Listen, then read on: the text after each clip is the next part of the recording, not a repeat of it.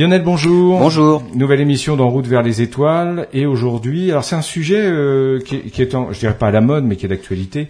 Il s'agit du, du, des trous noirs. La toute première image d'un trou noir, c'est très récent. Mais là, cette fois-ci, voilà, on parle d'une image. Donc un trou noir, on va réexpliquer ce que c'est. Euh, c'est un objet, on va dire, théorique. Euh, c'est un objet dont on a décelé la, la présence un petit peu partout dans, dans l'univers. On va en reparler. Mais là, on en a vraiment fait une photo. Alors pas la photo du trou noir en lui-même, puisque euh, le propre d'un trou noir, c'est d'être noir. Et quelque chose de noir sur le fond du ciel noir, on voit pas grand-chose. Mais par contre, on, on voit qu'il est là parce que on a photographié son environnement et on va voir que c'est un exploit parce que même pour les trous noirs les plus gros, eh bien finalement ils sont pas si gros que ça et donc il faut un télescope qui ait une résolution fantastique. Alors ça va être intéressant d'aborder la question de, de, définition du trou noir parce que tout au long on, on y reviendra mais tout au long de l'histoire de la science, on a eu de la matière noire, on a eu des tas de choses noires, les terres, enfin bref, vous y revenez dans un instant. Alors Lionel, la toute première image d'un trou noir. Auparavant, peut-être, il serait intéressant de, de revenir sur la notion de trou noir. C'est ce que vous aviez l'intention de faire. Un trou noir, en fait, ce sont deux mots accolés, hein, le trou et le noir. Alors, ce sont deux choses vraiment différentes, hmm. mais accolé, ça fait un objet finalement assez mystérieux, et puis tout le monde euh, trouve ça vraiment bizarre. Rien à voir avec la matière noire. Rien à voir avec la matière noire. Alors, la matière noire, c'est plutôt euh, de la matière dont on ne connaît pas l'origine, totalement inconnue, donc on cache ça sous le terme générique de noir. Donc, quand on ne sait pas quelque chose, on met noir. Là, c'est noir, mais pour une excellente, une excellente bonne raison, c'est que la lumière ne peut pas s'en échapper. Donc, si la lumière ne sort pas, c'est que c'est noir. Donc là, c'est pas le noir dans le sens mystérieux, c'est le noir dans le sens pas de lumière. Pourquoi pas de lumière? Euh, Simplement, je vais commencer par parler d'un paramètre qui s'appelle la vitesse de libération. La vitesse de libération euh, sur Terre, par exemple, c'est 11,2 km par seconde. C'est-à-dire que si on envoie une fusée, voilà, si on veut faire sortir quelque chose de l'attraction terrestre, il faut l'envoyer à une vitesse plus grande que ces fameux 11,2 km par seconde. Si je lance un caillou en l'air, malheureusement je suis pas assez fort, le caillou va retomber. Simplement parce que la vitesse initiale du caillou n'a pas atteint ces fameux 11,2 km par seconde. Alors 11,2 km par seconde, c'est à peu près euh, 40 000 km heure. Pour s'échapper de l'attraction de la Terre et partir dans l'espace, faudrait au moins aller à 40 000 km heure. Hmm. La station spatiale internationale qui est en orbite autour de la Terre, elle tourne à 28 000 km heure. Eh ben, elle est toujours prisonnière de l'attraction terrestre. Hmm. Elle ne peut pas aller sur la Lune, elle ne peut pas aller sur Mars, elle ne va pas assez vite. Donc pour s'éloigner de la Terre, faut atteindre ces fameux 40 000 km heure. Ça, c'est parce que la Terre a une certaine masse, et donc il y a une certaine gravité. C'est la force d'attraction gravitationnelle. Vous imaginez bien sur la Lune, par exemple, qui a une masse plus petite, l'attraction gravitationnelle est plus faible, c'est six fois plus faible, et là la vitesse de libération, c'est pas 40 000 km heure, c'est 8600 à peu près. Ah, c'est pour ça qu'on va envoyer des, vaisseaux spatiaux de la Lune. Bah, l'idée, ça, coûtera moins d'énergie. Ce, serait une bonne idée finalement de hmm. plutôt envoyer des bases de lancement à partir d'un astre qui est plus petit. Bien sûr. Donc du coup, c'est plus facile d'envoyer des choses dans l'espace, parce que hmm. techniquement, quand on envoie quelque chose dans l'espace, on envoie essentiellement du carburant, hmm. et ça c'est de la masse qui n'est pas très utile. la charge utile, elle, c'est pour faire de la science, pour faire autre chose plutôt que d'envoyer des tonnes de carburant. Donc à partir de la Lune, si on avait des bases sur la Lune, ce serait plus facile d'envoyer des choses dans l'espace. On pourrait en envoyer des plus lourdes avec moins de carburant, ce serait beaucoup plus facile. Donc la vitesse de libération de la Lune est plus petite. À l'inverse, si on prend le Soleil par exemple, le Soleil évidemment c'est une énorme boule, c'est une énorme masse. Le Soleil c'est 100 fois le diamètre de la Terre, donc c'est énorme quand même. Il a une vitesse de libération qui est beaucoup plus élevée. C'est pas les 11 km par seconde, là c'est 617 km par seconde. Quelqu'un de 60 kg sur Terre, s'il va sur la Lune, il verrait 10 sur la balance. 10 kg. Parce que la force est 6 fois plus faible. Mais si avec cette même balance, il pouvait... Ça m'arrangerait. J'ai pas parlé de maigrir. Non, j'ai bien compris. on n'a pas perdu de masse, on a perdu du poids. Et là, il y a un petit problème en physique, c'est qu'on mélange, il y a un abus de langage entre une force et une masse. Hmm. C'est-à-dire que normalement, sa masse, c'est vraiment quelque chose qu'on mesure en kilogrammes. Et la masse, c'est la quantité de matière qu'on a. Là, je parle, moi, de l'attraction gravitationnelle, c'est une force. Et la force, c'est le poids. Et normalement, la force, ça s'exprime pas en kilogrammes. Donc sur la balance, on n'est pas en train de lire des kilogrammes. C'était juste on lit des newtons. C'était juste une boutade. Donc si on va sur la Lune, on pèse moins lourd parce que la force est plus faible. On a exactement la même masse. Désolé, nous n'avons pas fait de régime. Et vous allez bien le voir, c'est si on pouvait aller à la surface du Soleil. Évidemment, c'est impossible parce qu'il n'y a pas de surface solide, parce que ce serait beaucoup trop chaud. Mais on imagine, on se met à la distance de la surface du Soleil la force d'attraction est beaucoup plus grosse. Et là, cette fois-ci, 60 kilos qu'on lirait alors on va dire 60 newtons, qu'on lirait sur la balance, ce serait une tonne 7 qu'on lirait sur la balance à la surface du Soleil. Parce que la force d'attraction gravitationnelle est bien plus importante au niveau du Soleil. Et là, il faudrait pouvoir s'échapper du Soleil à plus de 2 millions de kilomètres heure. Donc si on habitait sur une planète de la masse du Soleil, bah, je pense que la conquête spatiale serait bien difficile à mener. Ouais. Parce que c'est pas 40 000 km heure qu'il faudrait atteindre, c'est plus de 2 millions de kilomètres heure. Il faudrait des sacrées fusées pour sortir de, cette, de cet espace-là. Donc voilà pour l'histoire de la vitesse de libération. En poursuivant l'idée, on voit bien que plus l'objet est massif, plus il faut une vitesse élevée pour s'en échapper. Mais il existe quelque chose, c'est la lumière, qui a une vitesse aussi, 300 000 km à chaque seconde. C'est très très rapide, c'est 7 fois et demi le tour de la Terre en une seconde. C'est super rapide. Mais si vous avez un objet suffisamment massif, pour lequel la vitesse de libération serait même supérieure à la vitesse de la lumière, mais ça veut dire que même la lumière ne peut pas s'en échapper. Si la lumière ne peut pas s'en échapper, moi j'ai beau le regarder, je vois rien. Parce que la lumière ne sort pas. Bien sûr. C'est de là que vient cette idée de noir. Donc c'est un astre noir. Pour l'instant, je parle pas encore de trou, je parle d'un astre noir. Donc voilà l'idée du noir dans le terme trou noir. C'est quelque chose de tellement compact, tellement massif, que même la lumière ne peut pas s'en échapper. Si le Soleil pouvait devenir un trou noir, alors ça veut dire que c'est de la masse compacte hein, quand même. hein. Le. Soleil il fait un million et demi de kilomètres de diamètre. Euh, pour qu'il puisse devenir un trou noir, une, manière, une matière ultra dense, il faudrait qu'il soit réduit à la taille de 6 km de diamètre, une petite boule de 6 km. Ah, Peut-être qu'un jour il y arrivera à ce stade. Non, parce qu'il n'y a rien a dans la nature qui pourrait le ratatiner. Il n'y a aucune force dans la nature qui le ratatinerait à cette taille-là. Donc le Soleil ne deviendra jamais un trou noir. Si la Terre, de la, de même, de la même manière, pouvait devenir un trou noir, peu importe la manière, il faudrait la compacter à la taille d'une bille, 2 cm de diamètre. Bon, on va dire ça entrerait presque dans un dé à coudre. Là, ce serait, on aurait fait de la Terre un mini trou noir, 2 cm. Il n'y a rien dans la nature qui peut transformer ça en trou noir. Il y a quelque chose quand même qui existe dans la nature qui peut transformer euh, des étoiles en trous noirs. Mais ça n'arrive que pour des étoiles supermassives. Alors des étoiles de plusieurs fois la masse du Soleil. Elles consomment leur énergie très rapidement. Elles ne vivent que quelques millions d'années. Le Soleil, ça fait déjà 5 milliards d'années qu'il existe et il en a encore pour 5 bons milliards d'années. En tout cas dans, dans cette phase-là. Les étoiles bien plus massives vont passer par toutes les étapes de leur vie beaucoup plus rapidement. Et à la fin, elles passent par une phase de super géante rouge.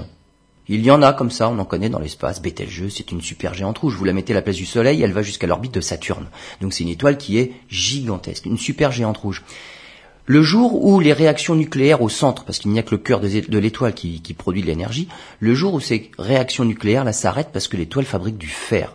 Donc elle fabrique différents éléments atomiques jusqu'au fer. Le fer, c'est quelque chose, c'est un atome qui est difficile. Après, on peut pas aller au-delà du fer parce que ça demande trop d'énergie. Donc il, absorbe de l'énergie le fer. S'il y a les, les réactions nucléaires se stoppent brutalement, d'un seul coup, les, les couches de l'étoile qui se trouvent à l'orbite de Saturne, elles ne sont plus, on va dire, en, en suspension dans l'espace, elles ne sont plus repoussées par les réactions qui sont au cœur de l'étoile. Et ben, ces couches de matière-là, elles tombent en chute libre sur le noyau qu'il reste de l'étoile. Et c'est ça qui va faire ratatiner le noyau. C'est-à-dire que tant qu'il y a un noyau de fer, il se passe rien, c'est un noyau de fer. Mais lorsque ce noyau de fer cesse de produire de l'énergie, toutes les couches extérieures de l'étoile se précipitent sur le noyau. Et c'est ça qui va ratatiner le noyau. Et tout à l'heure, on disait le, noi- le- pour le Soleil, il n'y a rien qui va ratatiner le Soleil, parce que le Soleil n'ira pas jusque là. Et le Soleil, il n'y a rien qui va le compresser, le compacter jusqu'à ce qu'il fasse une boule de 6 km. Donc le Soleil ne sera jamais un trou noir. Mais les étoiles massives, il y a cette phase-là cataclysmique à la fin de la vie de l'étoile qui fait que il y a effectivement une force qui va venir compacter ce noyau-là, qui était déjà très dense, qui va devenir encore plus dense. Et là, on va enfin avoir affaire à une étoile qui sera suffisamment, suffisamment massive et dense, compacte, pour empêcher la lumière de s'en échapper. Ça fera un astre noir. Donc voilà pour la première partie de, on va dire, de cette terminologie de trou noir, c'est le noir. Maintenant, il y a le trou. Oui. Mais pourquoi on parle du trou? Et là, il faut partir chez Einstein. Depuis tout à l'heure, j'explique avec cette force d'attraction gravitationnelle. Ça, c'est la vision newtonienne de la, de la gravitation. Il y a des forces qui s'exercent entre des objets. Je suis attiré par la Terre. Je monte sur ma balance, je vois que j'exerce une force sur ma balance et elle m'affiche mon poids. C'est fou, euh, le poids c'est une force et c'est pas ma masse. bien d'accord. Et donc, on voit bien qu'il y a des forces. Newton, il a parlé de force, mais c'est quelque chose qui est assez, euh, on va dire, c'est intangible. C'est c'est c'est quoi? C'est invisible une force. On ressent les forces, mais on ne les voit pas. Einstein s'est dit, voyons les choses autrement. Il n'y a pas de bonne et de mauvaise manière de voir les choses. Il y a des visions différentes de voir les choses. Certaines expliquent bien les choses, on les comprend mieux avec certaines représentations mentales, on les comprend mieux avec d'autres. La représentation mentale d'Einstein, c'est la courbure de l'espace. Vous prenez un matelas, bien tendu, et dessus vous y posez des boules de, différentes masses. Ça va faire des cuvettes plus ou moins grandes en fonction de la masse de l'objet que vous avez mis. Une boule de bowling sur le matelas va, crever une- va creuser une cuvette beaucoup plus importante qu'une petite bille. Eh ben la, la gravitation selon Einstein, c'est justement cette déformation de l'espace avec cette image-là. Et on voit bien que si vous mettez une grosse boule de bowling au milieu du matelas, si vous laissez tomber une bille, elle va accélérer à mesure qu'elle tombe dans la cuvette de la boule. Eh ben c'est comme les forces d'attraction de Newton. C'est-à-dire que des objets s'attirent. Mais là, il n'y a pas d'attraction, il n'y a pas de force, il y a juste une déformation Une géométrique. déformation, ouais. Et c'est la géométrie qui va expliquer les forces d'attraction. Donc c'est une autre vision des choses, une autre façon de voir la gravitation. C'est ça, la force d'attraction d'Einstein. D'où vient le trou? Bah, Ma boule de bowling, si elle est un peu plus massive, ça va faire une cuvette encore un peu plus grande. Si elle est vraiment très très très massive ou très compacte, vous imaginez bien que la cuvette, elle va être très profonde, avec des parois pratiquement verticales. Et à la limite, les parois seront verticales. J'aurais fait un trou dans mon matelas et ce sera un puits sans fin. Mais au milieu, c'est quoi? C'est toujours une petite bille que j'aurais mis, ou une boule de bowling comme vous voulez. Mais j'aurais tellement appuyé dessus, elle sera tellement massive, qu'en fait, elle sera au fond d'un puits sans fin. Voilà l'histoire du trou. C'est noir parce que la lumière ne peut pas s'en échapper, et la lumière, dans ce cas, dans cette vision-là, elle peut pas remonter les parois qui, elles, sont verticales. Rien ne peut remonter quelque chose de vertical. Alors qu'une cuvette, on va dire d'une boule de bowling, si on la lance assez fort, on voit bien qu'on peut remonter les parois. Ça, c'est mon histoire de vitesse de libération, et on peut envoyer des fusées à partir de la Terre. Donc, le noir, c'est la, c'est la lumière qui peut pas s'en échapper. Le trou, c'est selon la vision d'Einstein, cette cuvette qui est un puits sans fond, ça fait un trou. Mais sachez bien qu'au milieu, il n'y a ni trou, ni rien du tout. En fait, il y a quand même un astre. C'est la fin de vie d'une étoile, d'une matière ultra compacte, alors pour laquelle on n'a pas toutes les équations non plus. Hein. Là aussi, on est parti plutôt dans des infinis pour notre physique et pour ce qui peut expliquer cette matière-là. C'est un état un peu euh, extraordinaire et exceptionnel de la matière, et on n'a pas d'équation de la physique qui permettrait d'expliquer mais qu'est-ce qui se passe au centre d'un trou noir? Donc, on- quand on va reparler, on restera à l'horizon du trou noir parce que finalement, c'est à partir de là que les choses deviennent intéressantes. Oui, et puis si on veut un jour savoir ce qui se passe dans un trou noir, si on envoie une équipe, elle reviendra jamais. C'est ça. Et surtout qu'on pourra pas pour l'instant leur dire ce qui va leur arriver parce qu'on n'en sait rien du tout. rien du tout. Nos équations ne fonctionnent plus. À tout à l'heure. Lionel, on poursuit avec les trous noirs, bien évidemment. Euh, vous nous avez expliqué le trou noir, avec les explications avec Einstein, la géométrie, etc., etc. Il y a, qu'un seul type de trou noir? Alors il y a plusieurs types de trous noirs, mais le trou noir a encore quelque chose de très particulier. Oui. Contrairement, on va dire, aux planètes, aux étoiles, où finalement la taille est définie par la position de la surface. Hum, hum. Pour un trou noir, c'est même pas le cas. Hmm. Tout à l'heure, j'ai parlé de vitesse de libération. Un trou noir qui serait suffisamment dense et compact pour lequel la vitesse de, libéra- de libération serait la vitesse de la lumière, ça veut dire même la lumière ne peut pas s'en échapper. Oui, bien sûr. Mais rien n'empêcherait un trou noir d'être encore plus compact que ça. C'est-à-dire? Ben, sa vitesse de libération pourrait peut-être être égale à deux fois la vitesse de la lumière.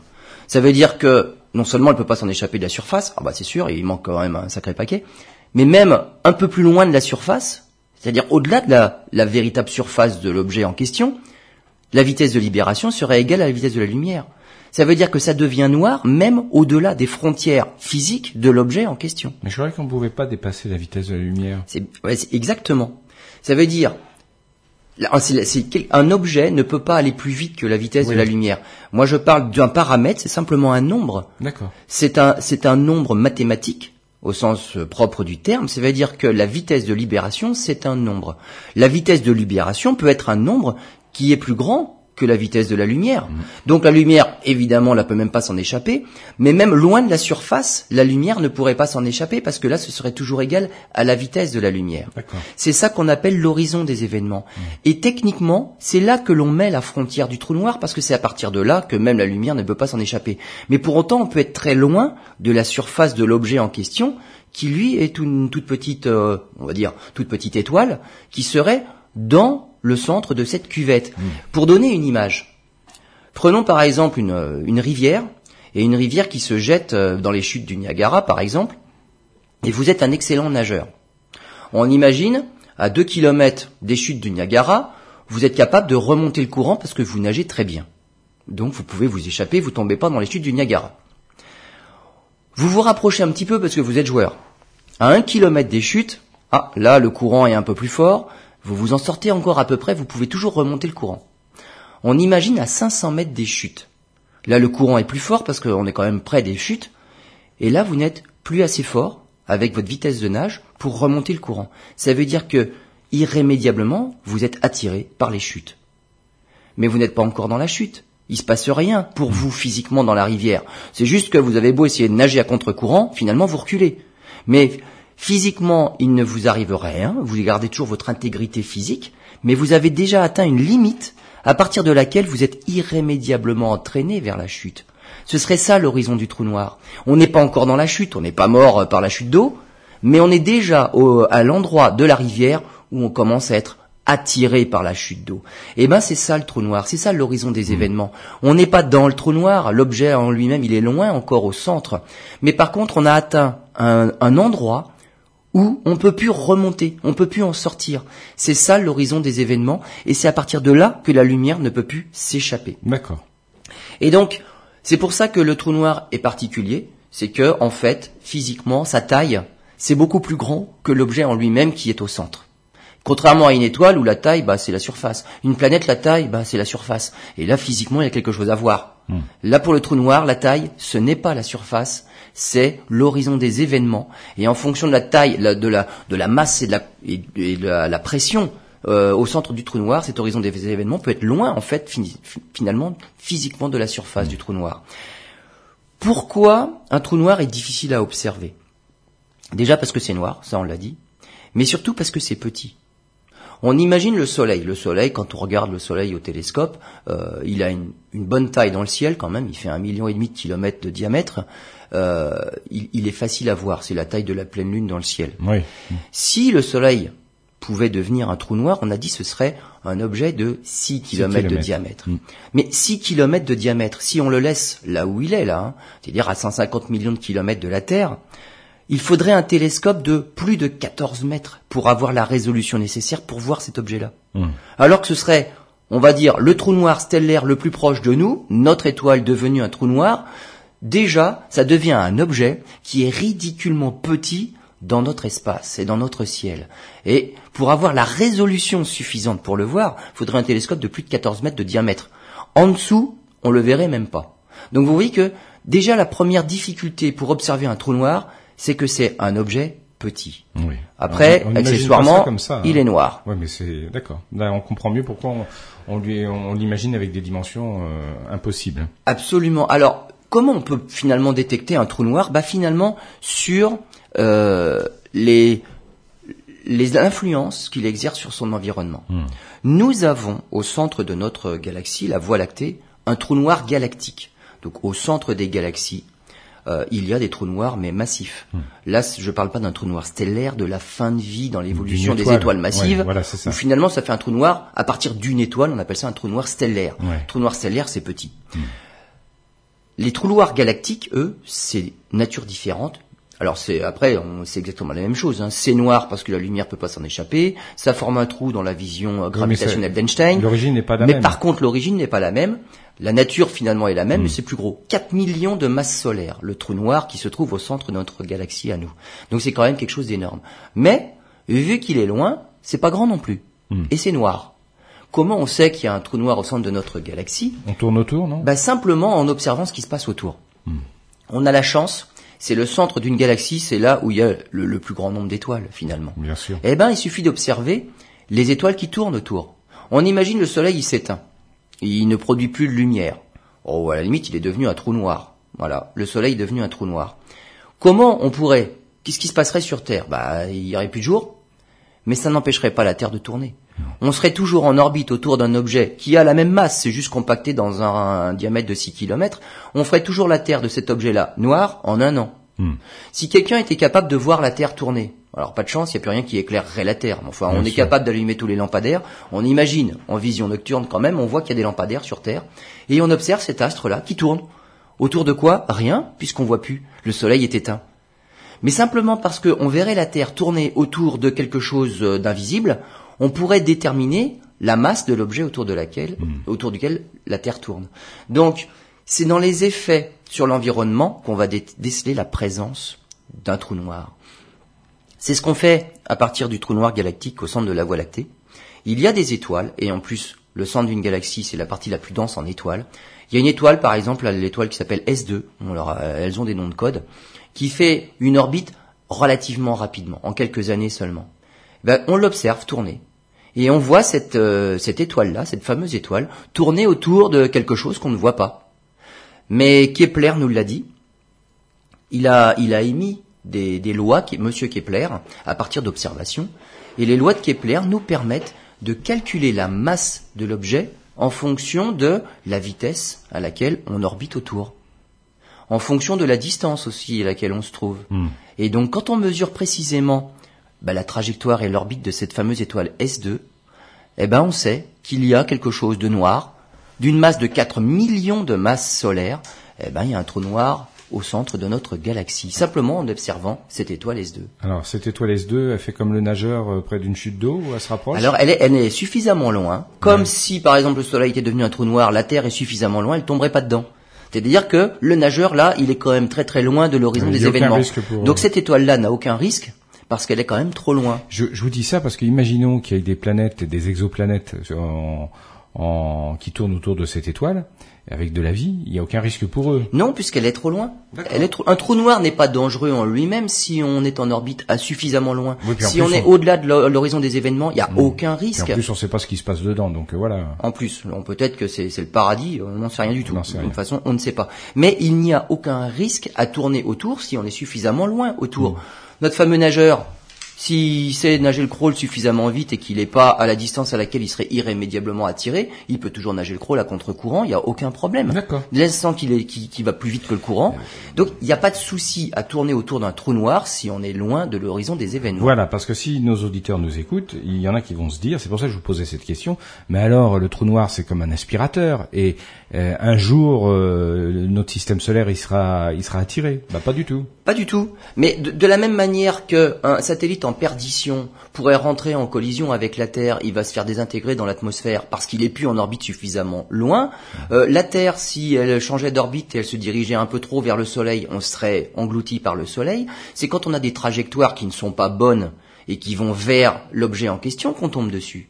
Si on tourne suffisamment loin sur une orbite qui n'a rien de particulier, on a la bonne vitesse pour compenser cette force d'attraction gravitationnelle. D'accord. On tourne suffisamment vite à la distance à laquelle nous nous trouvons du Soleil, en tout cas à la bonne vitesse, pour ne jamais tomber sur le Soleil. Si on allait un tout petit peu plus vite, on serait éjecté. Si on allait un tout petit peu moins vite, on serait attiré. Attiré. On a la bonne vitesse. Et à chaque distance par rapport au Soleil correspond une vitesse déterminée. Mars est un petit peu plus loin que la Terre, eh ben Mars tourne moins vite. Pluton est beaucoup plus loin que la Terre, Pluton tourne beaucoup moins vite. Donc il y a toujours la bonne vitesse pour de toute façon tourner sans problème. Si vous remplacez l'étoile qu'est le Soleil par un trou noir, je dirais exactement la même chose. D'accord. À chaque distance correspond une vitesse. Si cette vitesse-là, vous la conservez, parce qu'il ne vous est rien arrivé de particulier, vous ne tombez pas sur l'objet qui vous attire, parce que vous êtes à la bonne distance. Hmm. Bonne distance. Donc un trou noir n'est pas dangereux en soi, c'est dangereux si on se dirige vers le trou noir, mais ce serait de la même façon dangereux si on se dirigeait vers le Soleil. Bon, on, on se retrouve dans quelques instants. Bien Lionel, on va on va continuer dans ce sujet. Comment détecter un trou noir? Alors on a, on a vu que c'était quelque chose de, de- de pas facile, Ouais. non seulement parce que c'est noir, mais là on se dit bon finalement peut-être que en observant de près ce qui se passe dans son environnement, on, on peut réussir à détecter sa présence. Oui, mais là il y a quand même un problème de résolution parce que c'est tout petit ce qu'on doit observer dans le ciel.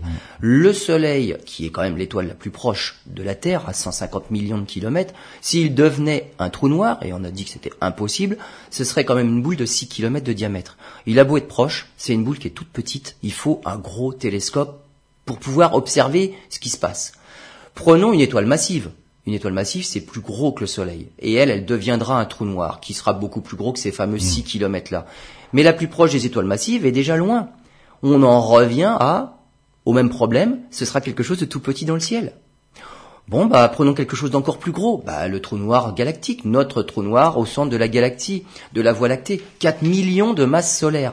Il fait à peu près 24 millions de kilomètres de diamètre. C'est bien plus gros que le Soleil. Ouais, Oui, mais c'est à 32 000 années-lumière. C'est-à-dire que C'est tout petit aussi. le centre de notre galaxie, il est loin de Mmh, la Terre. Et donc pour l'observer, bah, c'est quelque chose qui est tout petit dans le ciel. Ça a beau être énorme, c'est loin. Bah, visons quelque chose de- d'encore plus gros. Il y a des trous noirs galactiques bien plus gros que le nôtre. Mmh. Alors il y en a un dans une galaxie qui s'appelle M87. La galaxie M87 se situe à 55 millions d'années-lumière, donc elle n'est pas si éloignée que ça, et elle a un trou noir de 6 milliards et demi de masse solaire. Le nôtre, c'est 4 millions de masse solaire au centre de notre galaxie. Là, on parle d'un trou noir gigantesque de 6 milliards et demi de masse solaire. Son diamètre à lui, c'est 39 milliards de kilomètres. 39 milliards de kilomètres, c'est à peu près 6 fois la distance du Soleil à Pluton. Donc c'est c'est quand même quelque chose d'immense. Ça, c'est le trou noir. Je reviens à ce qu'on a dit dans la, Oui. une partie précédente. C'est pas l'objet en lui-même, c'est l'horizon des événements qui va jusqu'à 39 milliards de kilomètres. L'objet en lui-même, on en ignore tout de la taille. On ne sait pas ce qu'il y a au centre. Mais par contre, la lumière, elle ne peut déjà plus s'en échapper à partir de cette fameuse distance de 39 milliards de kilomètres. Un trou noir de 39 milliards de kilomètres de diamètre. Alors là, on va se dire, ah, c'est bon, c'est énorme, c'est gigantesque. Oui, mais il est à 55 millions d'années-lumière de rien nous. du- rien du tout. À nouveau, la distance fait que c'est un objet ridiculement petit à Une question de observer. proportion, voilà. Exactement. C'est ça. On a beau observer quelque chose de gros, si c'est loin, et ben finalement, c'est toujours petit. Hmm. C'est petit à quel à quel point c'est petit? Dans le ciel, ça a une distance, ça a une, euh, un angle apparent, un diamètre apparent de 50 microsecondes d'arc. Ah, C'est quoi les micro Alors c'est quoi les microsecondes d'arc? Prenez votre rapporteur, Exactement. Prenez votre rapporteur. Alors, vous savez que sur un rapporteur, c'est gradué en degrés. On sûr. mesure les angles en degrés. Euh, ça va de 0 à 180, ça- donc ça fait un angle plat. Hmm. C'est 180 degrés. Et les petites graduations sont des degrés. Hmm. Si vous divisez ça en 60 parties, alors là déjà, faut être fort pour diviser en 60 parties le 1 degré. Vous tomberez sur des minutes Minutes. d'angle, qu'on appelle des minutes d'arc aussi. Si on redivise ça en 60, On on, va tomber sur des secondes, secondes, oui. d'arc. Ça veut dire que chaque petite graduation qui vaut 1 degré, essayez de la diviser en 3600, vous allez tomber sur une seconde d'arc. Une seconde d'arc, c'est un angle qui, projeté à la distance de la Lune, fait un cratère de 2 km. Avec nos instruments, si on est capable de voir un cratère de 2 km à la surface de la Lune, c'est un angle de une seconde d'arc. C'est tout petit, c'est 3600 C'est fois plus tout, petit oui. que ce fameux 1 degré sur votre rapporteur.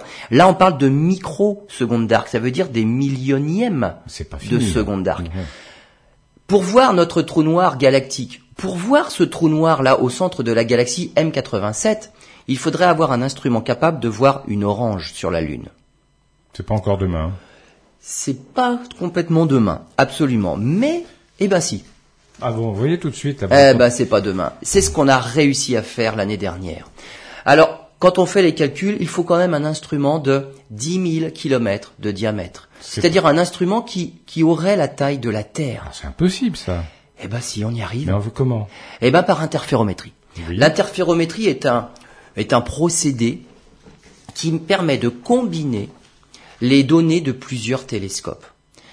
L'interférométrie, par exemple, si on prend deux télescopes qui sont espacés de quelques mètres, si on arrive à combiner la lumière de ces deux télescopes, alors via des fibres optiques, via des lignes à retard, via tout ce que vous voulez, entre les deux instruments, vous réussissez à combiner leur lumière pour qu'elle corresponde et pour que le chemin parcouru depuis ce que vous observez jusqu'au récepteur Hmm.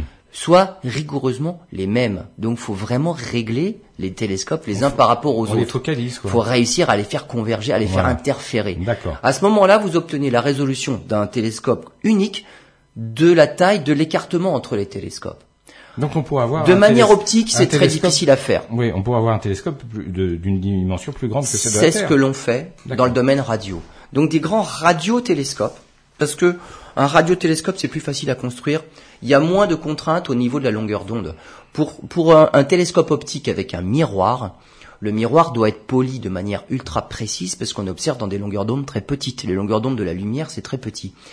Si on veut avoir un peu moins de contraintes, on observe dans le domaine radio. La longueur d'onde est plus grande. On a moins de contraintes au niveau du polissage, en tout cas au niveau de la forme de la parabole. Et on a moins de contraintes aussi pour faire interférer les, les- les- les signaux reçus par les différents té- radiotélescopes.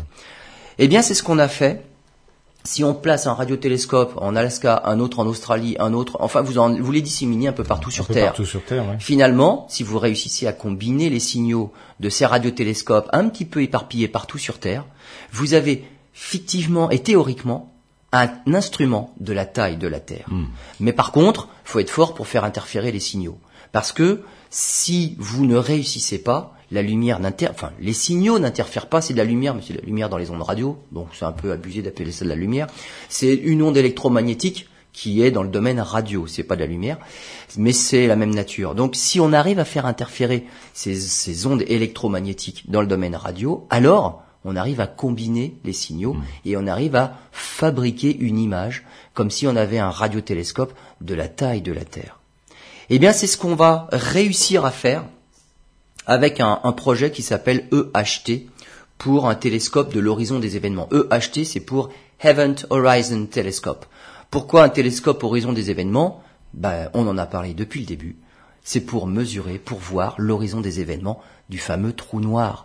Pas l'objet en lui-même au centre, puisque la lumière... Mais Ce euh, qu'il y a autour. à, la- à partir de l'horizon des événements, la lumière ne s'en échappe plus. Donc on a fabriqué un instrument, on a monté un projet pour être capable d'observer l'horizon des événements. L'horizon des événements, pour notre euh, trou noir galactique, c'est quand même le plus proche. L'horizon des événements pour le trou noir au centre de cette fameuse galaxie M87. On va voir qu'on va réussir à faire l'image de l'horizon des événements du trou noir qui est au centre de cette fameuse galaxie M87 à 55 millions d'années-lumière, pas encore du nôtre. Parce que le nôtre, il n'est pas assez actif. Leur taille est identique. C'est la taille d'une orange sur la Lune. Donc que ce soit le nôtre ou celui de la galaxie M87, on va dire c'est la même résolution à atteindre. Avec le même instrument, on peut voir les deux à peu près de la même façon. Mais il n'y a rien de spécial autour de notre trou noir à nous, à part cette fameuse étoile S2 qui tourne autour. Mais il n'y a a pas vraiment de matière. Alors que, autour du trou noir au centre de la galaxie M87, il y a de la matière qui tourne autour, qui tourne en spirale autour, qui rayonne. En fait, de la matière que l'on force à tourner, c'est de la matière qui va rayonner de l'énergie. Et cette énergie va rayonner justement en ondes radio. Donc c'est à ces, longueurs d'onde-là, du millimètre en ondes radio, qu'on va être capable de voir la matière rayonner de l'énergie. Et ben si on voit ce qui se passe autour du trou noir, autour de l'horizon des événements, eh ben on va voir qu'il y, a un- il y a quelque chose de noir. Et tout autour, on voit la matière rayonner. Autour d'un d'un- d'un trou noir, autour de quelque chose de noir. Et c'est ça cette première image qu'on va réussir à obtenir. Donc on va décrire un petit peu ben, la technique et vous allez voir la, la quantité de données phénoménales qu'il va falloir traiter. Lionel, alors, ce projet euh, pour ce télescope. Ce télescope EHT, il a regroupé 200 personnes de 20 nationalités différentes et on a fait de l'interférométrie à très longue base. Là, si on parle quand même d'un télescope de la taille de la Terre, on va dire c'est très longue base. Ouais, ouais. Des télescopes, alors qui sont répartis euh, à Hawaï, Espagne, Chili, Antarctique, Arizona. Donc vraiment, il y a huit radiotélescopes qui sont impliqués dans le projet. Et pour réussir à faire les observations, il a fallu déjà attendre qu'il fasse beau partout en Mais même oui, temps. parce que ce ne sont pas les mêmes conditions climatiques selon qu'on est à Hawaï, en Espagne ou en Exactement. Alors la, la radioastronomie est quand même moins sujette, euh, on va dire, aux nuages, mais Ouais. quand même il faut que les conditions soient suffisamment bonnes pour pouvoir faire ces observations-là. Et donc en avril 2017, on a réussi à faire une observation conjointe. Donc ça commence à dater, mais il a fallu exploiter les données. Il y a eu 5 pétaoctets de données. Les pétaoctets, c'est énorme, c'est des milliers de téraoctets. Donc c'est énorme. Euh, 500 kilos de disques durs. Euh, c'est l'équivalent de 5000 ans de données MP3. Et il a fallu combiner toutes ces données-là, qui ont été recueillies individuellement. Mais pour les combiner, pour les faire interférer et pour obtenir une image unique, on va dater avec des horloges atomiques. Donc il faut très précisément dater les observations pour pouvoir les corréler entre elles parce qu'elles ont été obtenues à des endroits différents. Hmm. Donc on a besoin d'horloges atomiques pour tout recombiner, pour tout corréler et faire une image unique. L'image résultante, elle fait 40 microsecondes d'arc. On a dit tout à l'heure, euh, la taille des trous noirs en question, c'était 50 microsecondes d'arc. On est arrivé à 40 microsecondes d'arc. Ça veut dire qu'on a une résolution meilleure que ce qu'on voulait observer. Ça veut dire qu'on va en voir des détails de ce qu'on voulait observer. Pa- Parenthèse, on pourra faire mieux dans le futur? Bien sûr, il suffit Ouais. d'avoir des télescopes plus grands encore. Oui, encore Donc plus là, on, grand. on est juste limité par la taille de la Terre. D'accord, si- Donc lorsque la Terre gonflera, Ouais. on pourra avoir de Non, meilleurs mais si résultats. Mais ça marche euh, pas. chose bête, si on fait un télescope, euh, on, on en place un sur euh, la Lune, un sur la Absolument. Terre, un sur Mars. Mais il n'y a, on- pas de problème. C'est ça l'idée. Alors, c'est compliqué si Ouais. on les pose sur la Lune, parce que là, on, on maîtrise pas l'orbite lunaire, on va Mmh. dire, parce que la Lune fait bien ce qu'elle veut dans son, sur son orbite, mais simplement les placer en orbite. Mmh. Donc, en orbite terrestre, euh, l'idée serait ça. Par exemple, on met, si on mettait ces fameux radiotélescopes sur l'orbite géostationnaire, qui est bien occupée par tous nos satellites de communication et tout ça, l'orbite géostationnaire, on gagne déjà un facteur 6. Ah oui, Ce quand même. serait six fois- on aurait un télescope six fois plus gros que celui qu'on a qu'on a obtenu avec des télescopes au sol. Donc en orbite, si on met des instruments en orbite et qu'on combine leurs euh, leurs observations, forcément, on a encore de bien meilleurs résultats. Euh, 40 microsecondes d'arc, c'est quoi? C'est la taille d'un atome euh, d'hydrogène à, à bout de bras. Oui, effectivement. C'est tout Ça petit. donne une idée. C'est une excellente acuité visuelle. Oui. Pour le trou noir qu'on a, donc l'image du trou noir qu'on a obtenu, c'est, l'image du trou noir galactique euh, de M87, M87, 6 oui. milliards et demi de masse solaire.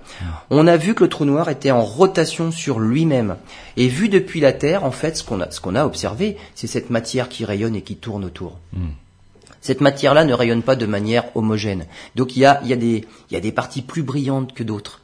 Et donc ça traduit le fait que comme il tourne autour, il y a de la, une partie de cette matière-là qui vient vers nous et une partie qui s'éloigne de nous tout en tournant autour du trou noir. Donc on a même obtenu ces détails-là.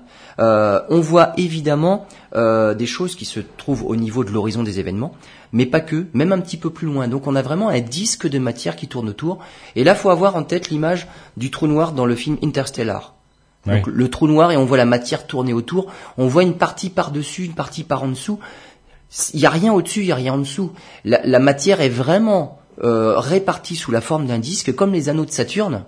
Mais c'est simplement la déformation gravitationnelle qui fait que la partie qui est à l'arrière, sa lumière passe par-dessus. Alors le film Interstellar, ça, ça aborde d'autres sujets, hein, le voyage dans le temps et tout, rien à voir avec le sujet d'aujourd'hui. Non, non, mais l'image du trou noir Oui, voilà, elle est relativement fidèle à ce que l'on peut s'attendre à observer quand on observe réellement un trou noir Mmh. dans l'espace. Et c'est ce qu'on a vu. Donc on a vu cette espèce, donc l'image en question, c'est un espèce d'anneau orange. C'est cette matière qui rayonne là justement en tournant autour du trou noir. Donc c'est fidèle aux simulations qu'on en attendait. Mmh.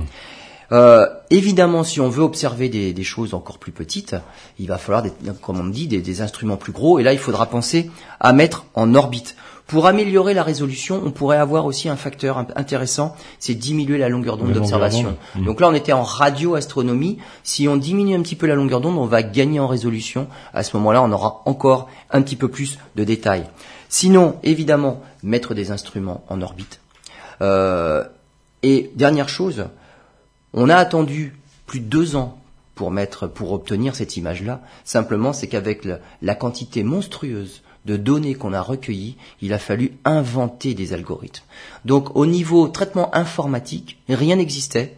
Et il a fallu inventer des, des logiciels, inventer des algorithmes capables de traiter ces données-là et capables de corréler les différentes euh, observations. Plusieurs algorithmes ont été faits, tous convergent vers le même genre d'image. Ça veut dire que c'est pas, on n'a pas fait du Photoshop euh, ou autre logiciel de graphique. Ouais, euh, j'imagine. on- on- c'est pas une image fictive, c'est pas une vue d'artiste. Hmm. Ce sont vraiment des, des, des images qu'on a obtenues.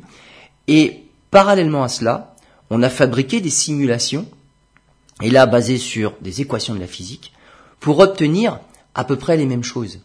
Et donc les simulations, comment on fait pour obtenir la même chose? Là on se dit c'est quand même un petit peu euh, artificiel. Simplement en réglant des paramètres. Donc les simulations, ça sert à ça. Pour simuler, on règle des paramètres jusqu'à temps qu'on obtienne l'image finale, finalement qu'on l'on voit.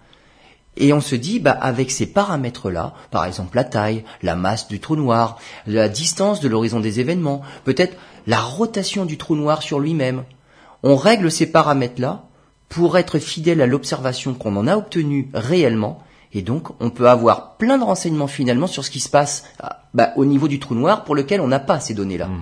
Donc, les simulations sont importantes parce que l'observation seule ne permet pas d'avoir accès à beaucoup de choses. On l'a vu, on a des observations, on fait des simulations en parallèle, on règle les paramètres et là on peut dire alors le trou noir il a cette taille-là, il tourne à cette vitesse-là et là on en apprend beaucoup plus. Donc les simulations et les observations doivent marcher en parallèle et on verra d'ailleurs dans une prochaine émission comment la physique et les maths conjointement doivent progresser pour pouvoir d'une part échafauder des théories. Oui, alors ce sont deux domaines qui ne s'entendent pas toujours. Ce sont hein. deux domaines franchement différents, mais qui sont obligés de s'épauler l'un mmh, l'autre mmh. pour que bah, les maths puissent expliquer ce que l'on observe et les observations puissent mener à des développements finalement théoriques mmh, si on ne les a pas. Donc les observations à la fin du 19e siècle ont mené à cette fameuse relativité générale d'Einstein, ça a été une toute nouvelle théorie. Et 2019, ce sont aussi les 100 ans de la première preuve de la relativité générale. C'était la fameuse euh, éclipse totale de soleil d'Arthur Eddington en mai 2019. Eh bien voilà. Bon, Donc voilà pour cette première image bah du trou noir. On en fera d'autres maintenant puisqu'on sait faire hmm. et avec des instruments toujours plus performants, on en verra d'autres détails. J'imagine que les données recueillies elles sont. Le, prochain candidat, c'est quand même le nôtre. Hmm. Mais le nôtre, on a dit, il n'est pas très actif. Il n'y a pas de matière qui tourne autour. Il est plus près, mais pour autant, il aurait la même taille que celui qu'on vient d'observer là, hmm. même s'il est beaucoup plus près. Mais il n'est pas assez actif. On voit pas grand chose autour. Merci Lionel. À bientôt pour une nouvelle émission.